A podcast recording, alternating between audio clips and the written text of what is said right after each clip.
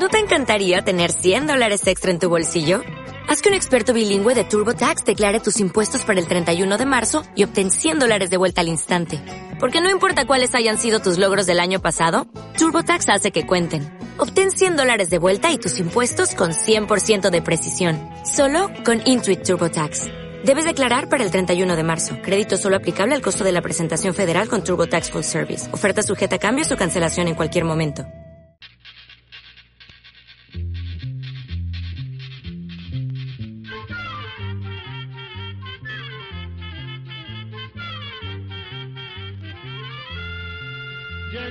Todo, llegó la escuela, llegó la escuela, llegó por radio.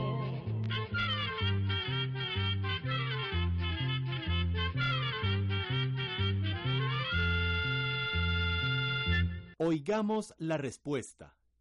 Es el programa que les trae a ustedes el Instituto Centroamericano de Extensión de la Cultura, ICQ. Queremos hablarles ahora de un evento importante para la cultura mundial. El miércoles 16 de octubre, en la ciudad de Alejandría, el señor Hosni Mubarak, presidente del país africano de Egipto, inauguró una de las bibliotecas más grandes y modernas del mundo, en presencia de reyes, presidentes, escritores y otras personalidades de varios países. La nueva biblioteca, con capacidad para 8 millones de libros, tiene la sala de lectura más grande del mundo, donde caben 2.000 personas. Este evento tiene un significado especial, porque en ese lugar, hace un poco más de 2.000 años, estaba la biblioteca más grande del mundo antiguo, en la que se había reunido toda la sabiduría de la época les vamos a contar la historia de la antigua biblioteca de Alejandría. Las bibliotecas son lugares especiales donde se guardan libros. En la mayoría de los pueblos del mundo existen bibliotecas y una de las más antiguas y famosas es la Biblioteca de Alejandría, de la cual les vamos a hablar hoy. También les contaremos cómo se originó la escritura y la costumbre de guardar los escritos. En realidad, no se sabe cuándo se inició la escritura. Probablemente fue cuando los hombres primitivos se dieron cuenta de que podían contar por medio de dibujos y figuras las cosas que ocurrían en su vida diaria. Los primitivos usaron esos dibujos para relatar parte de su historia, como la cacería del bisonte y del jabalí, que eran el principal alimento.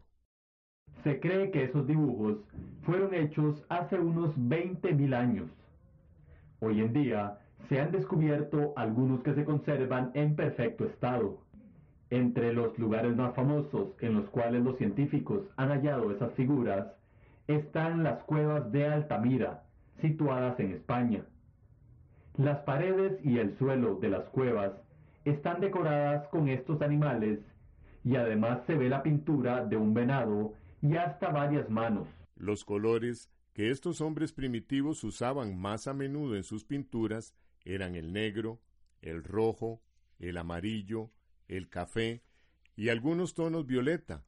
Para fabricar los colores empleaban sustancias naturales que sacaban de la tierra como ocres de diferentes colores. Los huesos quemados y el carbón vegetal les servían para hacer el color negro. Luego fabricaban la pintura moliendo el ocre y los huesos y los mezclaban con la grasa de animales para que no se lavara fácilmente. Probablemente la aplicaban con un puñado de pelo de algún animal, o con ramitas, o con un palo mordisqueado en la punta. Además, usaban sus dedos para dibujar las líneas principales. Los relatos se iban pasando de boca en boca, de los ancianos a los jóvenes, sin que se hubiera escrito nada. Pasaron muchos años en los cuales esta forma de comunicarse fue teniendo muchos cambios, pero se cree que el pueblo de los sumerios, que habitó la Mesopotamia en el continente de Asia, finalmente llegó a inventar la escritura llamada cuneiforme, que es la más antigua que se conoce. La palabra cuneiforme viene del latín que significa forma de cuña, La cultura de los sumerios se descubrió cuando los científicos hicieron excavaciones en la ciudad de Ur. Por estos hechos, se considera la cultura sumeria como la más antigua en la historia de la humanidad. Los textos más antiguos en esta escritura son de hace unos 5.000 años y estaban grabados en tablillas de arcilla, donde se marcaban los signos con una caña en forma de punzón afilado. Los sumerios usaron la escritura cuneiforme para escribir sus documentos importantes. Luego, otros pueblos vecinos como los asirios y los babilonios adaptaron esta escritura que poco a poco se extendió por el Asia Menor, por Siria y por Persia, que hoy en día es el país de Irán. La cultura cuneiforme se componía de 600 signos, pero poco a poco se fue simplificando para reducir su número, dando así el primer paso para inventar lo que hoy conocemos como el alfabeto. Los sumerios guardaban en archivos cosas como las que habían pagado a las autoridades, las sentencias de los jueces y otras cosas parecidas. Los encargados de llevar las cuentas y los informes eran los sacerdotes, y por eso los templos fueron los primeros lugares donde se conservaron los documentos escritos. Con el tiempo se fueron dando a conocer más hechos, y algunos pueblos decidieron escribirlos. Lo hicieron en verso para que fueran más fáciles de recordar. Estos textos se recitaban en las plazas públicas y la gente que los escuchaba los acompañaba con cantos y bailes. Conforme la escritura se fue dando a conocer, los reyes y los poderosos ordenaron que se grabaran leyendas contando las hazañas importantes que habían realizado durante su reinado. Los relatos se grabaron en monumentos, esculturas y hasta en objetos como vasijas y platos. Esto ayudó a que la escritura fuera saliendo de los templos donde los sacerdotes eran los únicos que la conocían. Al pasar los años, los textos que contenían los conocimientos de la ciencia de aquella época, así como las mitologías que tenían que ver con sus dioses y los hechos importantes de su historia, llegaron a ser la fuente de sabiduría de los pueblos. A los que sabían leer y comprendían los escritos, se les consideraba hombres sabios, y por esto llegaron a ser los consejeros de los reyes y de los personajes importantes. Durante un tiempo más, se siguió usando la escritura cuneiforme inventada por los sumerios. Los textos grabados en las tablillas de barro se han conservado en tan buenas condiciones que se han hallado archivos de unos tres mil años del nacimiento de Jesucristo. En aquella época ya se construían estantes en los que se colocaban las tablillas bien clasificadas para encontrar fácilmente la información, como se hizo luego en las grandes bibliotecas como la Biblioteca de Alejandría. Con el paso del tiempo, fueron cambiando la escritura y los materiales en que se escribía. Esto dio lugar al uso del papiro y el pergamino. El papiro es una planta nativa de Egipto y servía para hacer el papel en el cual se copiaban los escritos que se guardaban en las bibliotecas. El libro se componía de unas 20 hojas pegadas que formaban una tira larga que se podía enrollar y desenrollar fácilmente. A esta forma de libro se le llamó rollo. La piel para fabricar el pergamino se había usado anteriormente para copiar manuscritos. Se cree que su nombre proviene del nombre de la ciudad de Pérgamo, pues la materia prima que se usaba eran los cueros de res y en esa región abundaba el ganado. Este material tenía la ventaja de ser más resistente y durable que el papiro. La Biblioteca de Alejandría fue la más famosa de la antigüedad. Se levantaba en la ciudad de Alejandría, que había sido fundada por Alejandro Magno en el año 331 antes de Jesucristo. Alejandro, rey de Macedonia, que en este tiempo conquistó a Grecia y casi todo el mundo conocido en aquella época. Después de haber conquistado Egipto, Alejandro decidió que Alejandría sería la nueva capital del imperio egipcio. Encargó los planos de la ciudad a un famoso arquitecto de su tiempo. Para construir los edificios se usaron maderas muy finas, piedra y mármol. También se hicieron monumentos y estatuas que se colocaron a lo largo de las grandes avenidas.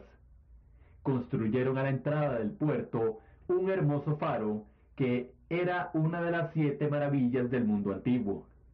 Alejandría estaba situada a la orilla del mar, pues era un puerto importante donde atracaban los barcos que comerciaban entre las rutas de Oriente y Occidente en el mar Mediterráneo. Sus calles estaban diseñadas en línea recta y bajaban hacia el mar. Esto tenía la ventaja de refrescar la ciudad en verano cuando soplaban los vientos del norte. Cuando Alejandro fundó Alejandría, ya tenía en mente un gran proyecto que le había encomendado su maestro, el gran filósofo griego Aristóteles, quien lo inspiró para que construyera un gran centro de cultura donde se reunirían los hombres más sabios de la época para hacer investigaciones y estudiar las diferentes ciencias. Pero Alejandro murió cuando apenas tenía 33 años y no pudo ver su sueño realizado. Después de la muerte de Alejandro, Ptolomeo I, que era uno de los generales, se encargó de llevar a cabo la gran obra de construir la biblioteca de Alejandría. Ptolomeo había heredado la parte de Egipto, conquistada por Alejandro, y deseaba conservar el pensamiento griego en la ciudad egipcia. Sin embargo, Ptolomeo murió antes de terminar la gran obra que había soñado Alejandro. Su hijo, Ptolomeo Filadelfo, que fue su sucesor, se encargó de finalizar la obra y además conectó la biblioteca con el museo, que era considerado por los griegos como un lugar de inspiración. En el museo se reunían y se alojaban los poetas y todos los estudiosos, quienes no necesitaban preocuparse por problemas de ninguna clase, pues el gobierno egipcio cubría todas sus necesidades. Tenían todo el tiempo libre para dedicarse a la investigación, a la lectura y a la creación de obras literarias. El edificio del museo contaba con un corredor o zaguán por el cual los sabios se paseaban conversando. Por otro lado, había una construcción en forma de media luna con asientos apoyados contra la pared, donde, en ocasiones, ellos se sentaban a hablar. Hacían sus comidas en un gran comedor. A estas comidas le llamaban simposium, que significa banquete. Eran muy importantes, pues allí se discutían temas sobre los estudios que se estaban realizando. Hoy en día se acostumbra a hacer simposios con el mismo propósito.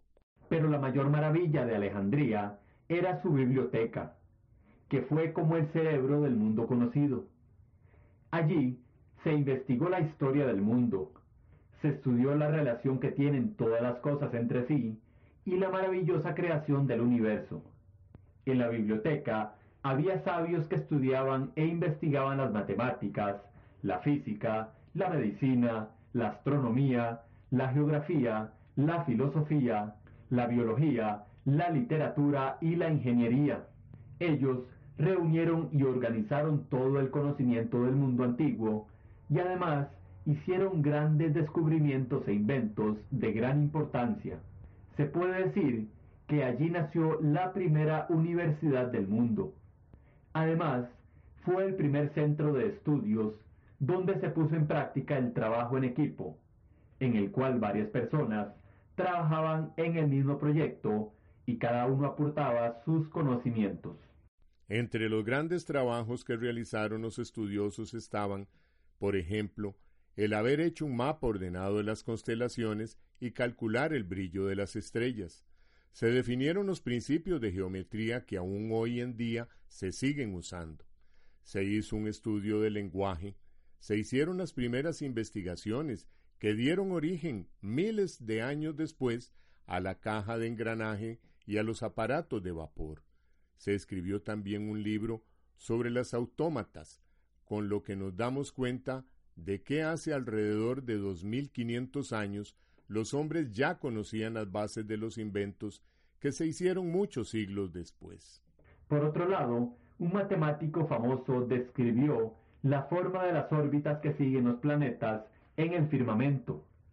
Y otro astrónomo descubrió que la Tierra era un planeta y daba vueltas alrededor del Sol.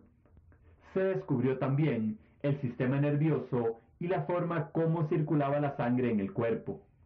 Declararon que la inteligencia se desarrolla en el cerebro y no en el corazón, como se creía entonces.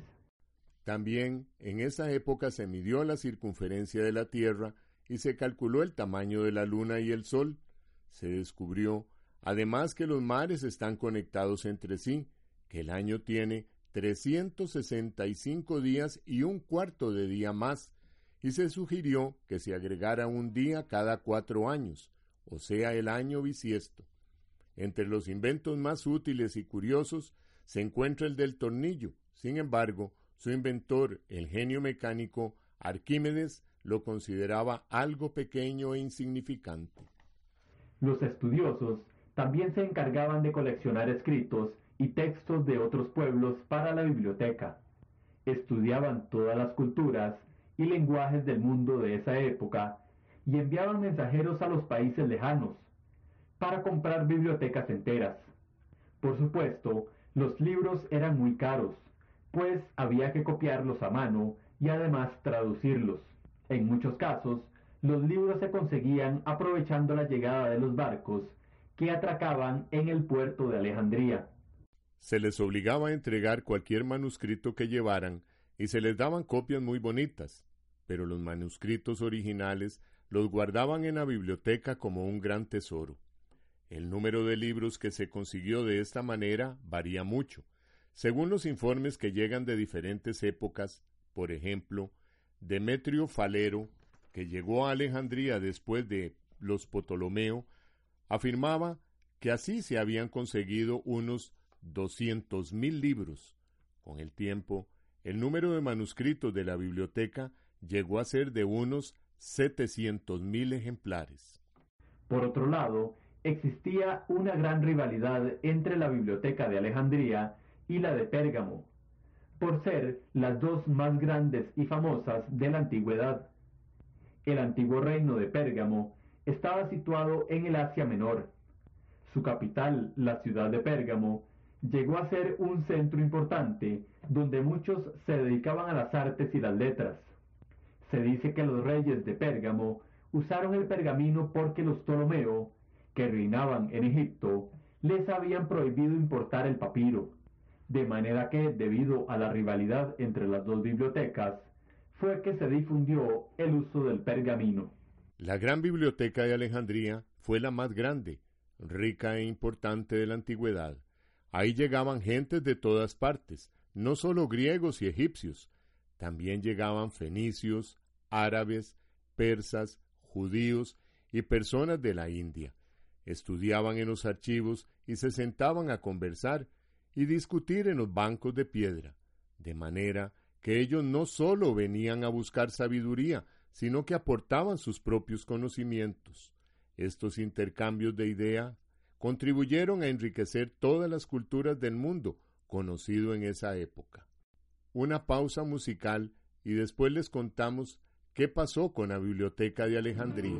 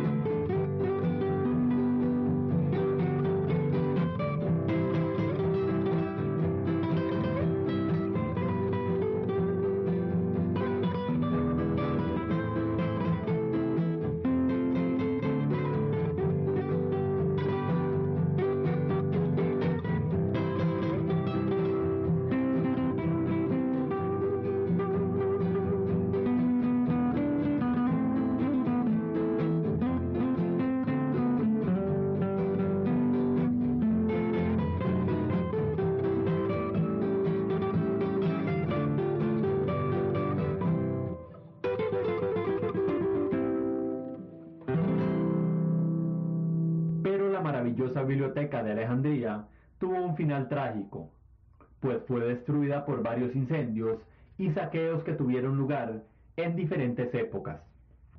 Según cuenta uno de los historiadores de ese tiempo, un general romano que hacía la guerra en Egipto mandó a incendiar su flota para librarla de sus enemigos, y entonces comenzó a incendiarse el muelle.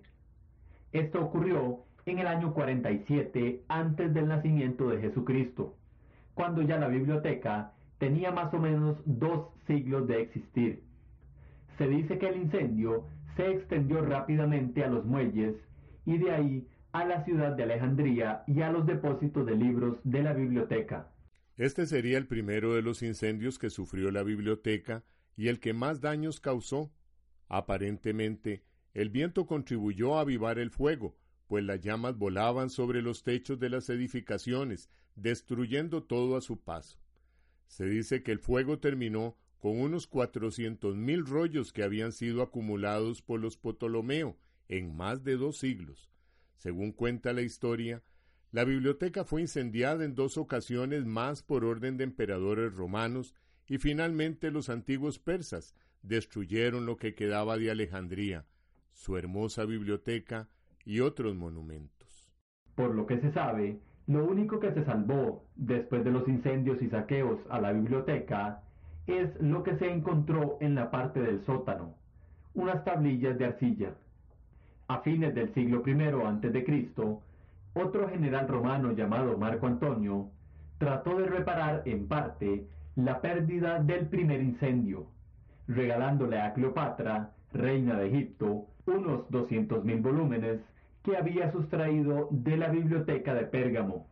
Estos se guardaron en otra parte de la gran biblioteca de Alejandría, conocida como la Biblioteca Hija. La Biblioteca de Alejandría tuvo una época muy importante que duró unos 200 años. Durante ese tiempo se reunieron allí alrededor de 100 sabios de países vecinos y más allá de las fronteras de Egipto. Se puede considerar que todos los conocimientos de la humanidad se encontraban en la Biblioteca de Alejandría, Así se hizo realidad el sueño de Alejandro y de su maestro Aristóteles. Muchos países han contribuido a realizar esta gran obra. Ellos quieren que la nueva biblioteca sea no solo el lugar donde estén depositados todos los conocimientos de la actualidad, sino también un centro que esté al servicio de la humanidad entera. La biblioteca será un centro moderno organizado con todos los avances de la tecnología, Además, funcionará como cualquier biblioteca pública, con grandes salas que contarán con los más modernos servicios de comunicación, entre ellos los de Internet. De esta manera, pronto podremos conectarnos a la nueva biblioteca de Alejandría desde cualquier lugar del mundo. Le deseamos un brillante futuro a la nueva gran biblioteca de Alejandría en beneficio del pueblo egipcio y de toda la humanidad. Control de conferencia 168.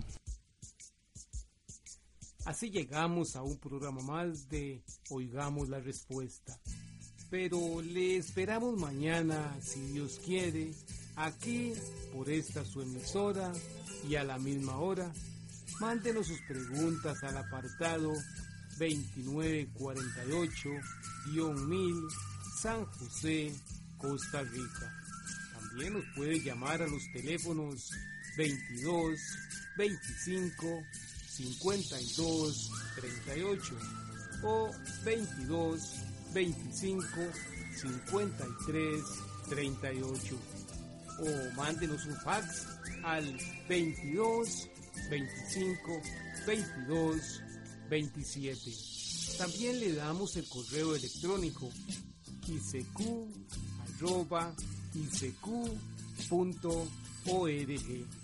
Celo de letreo icecu arroba icecu.org. Para nosotros sus preguntas son muy importantes y estamos para servirle. También puede dirigir su pregunta a esta emisora que ellos amablemente nos darán llegar muy importante, dele su nombre completo, dirección bien exacta, ah, y el lugar donde escuche el programa.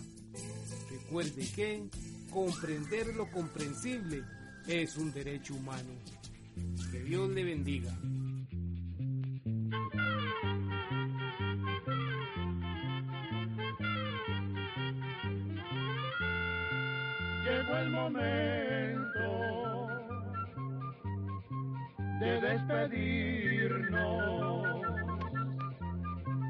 Se va a la escuela,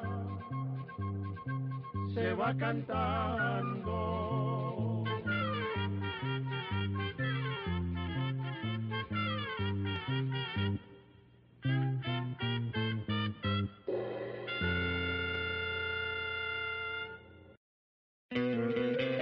¿No te encantaría tener 100 dólares extra en tu bolsillo? Haz que un experto bilingüe de TurboTax declare tus impuestos para el 31 de marzo y obtén 100 dólares de vuelta al instante. Porque no importa cuáles hayan sido tus logros del año pasado, TurboTax hace que cuenten. Obtén 100 dólares de vuelta y tus impuestos con 100% de precisión. Solo con Intuit TurboTax. Debes declarar para el 31 de marzo. Crédito solo aplicable al costo de la presentación federal con TurboTax Full Service. Oferta sujeta a cambios o cancelación en cualquier momento.